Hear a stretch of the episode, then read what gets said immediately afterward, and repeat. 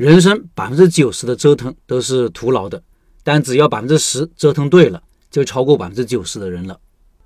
一位老板转发给我一段文字，我看了一下，是开店失败的经验，主要是从老板自身找原因，没有怨天尤人，很有启发价值，分享给各位。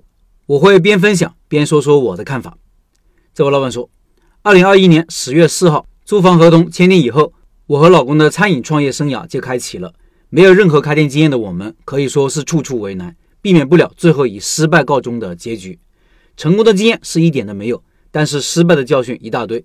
让我总结一下，这次餐饮实体店创业失败有很多地方需要思考。下面的总结，想到哪写到哪吧。第一，开店前对行业的认识不足，考察不足。先从行业来看，对整体行业了解完全不够。例如，行业中模式很多，比如。传统社区门店、传统私房、新型社区门店、传统工作室、传统商场店、网红店、电商渠道一系列的网店、供货商、产品制造商等等，这些都是开店后才逐步了解到的。每个模式都有较深的学问，因考察认知不足，导致对行业、对区域、对定位认识不足。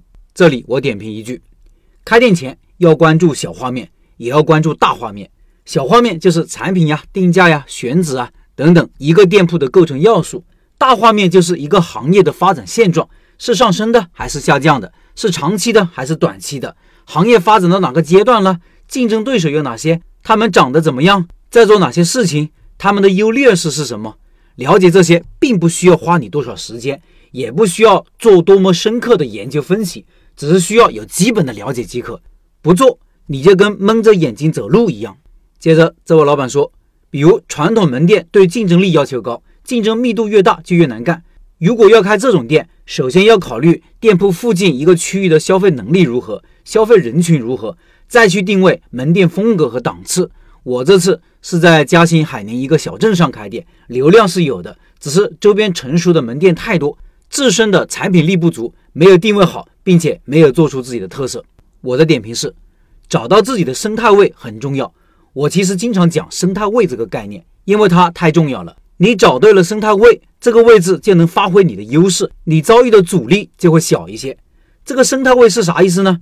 就是你和竞争同行的关系，和顾客的关系，还有你和周围环境的关系。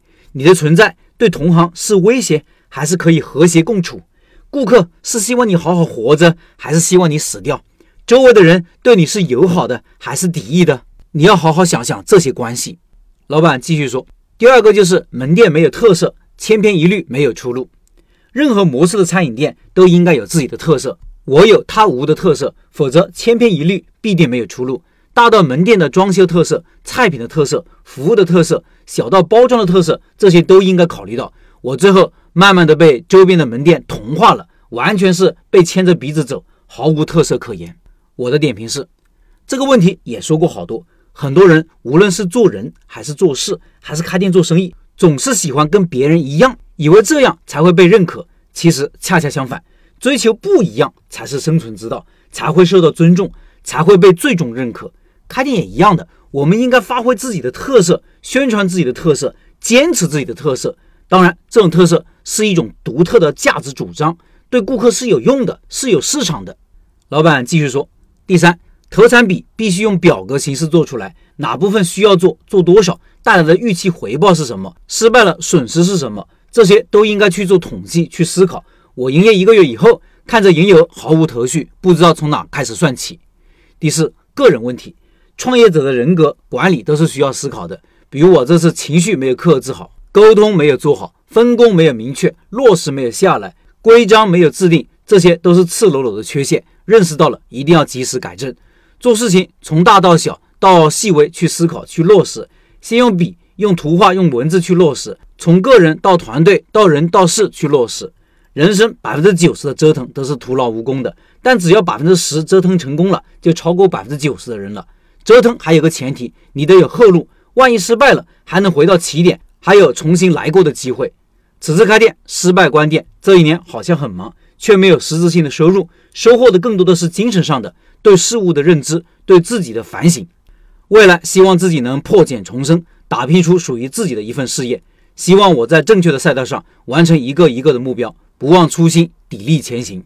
最后我的点评是：从成长的角度看，从长期发展的角度看，开店是没有失败的。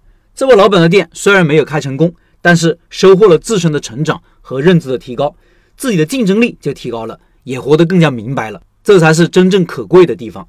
祝老板东山再起。最后，今天晚上八点直播肖老板的现老卤味项目介绍，感兴趣老板进入直播交流群，音频下方有二维码。